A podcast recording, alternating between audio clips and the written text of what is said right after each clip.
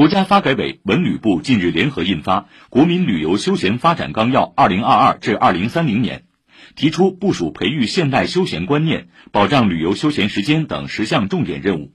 具体包括优化全国年节和法定节假日时间分布格局，规划建设环城市休闲度假带，以社区为中心打造休闲生活圈等一系列具体举措，进一步激发旅游休闲发展内生动力。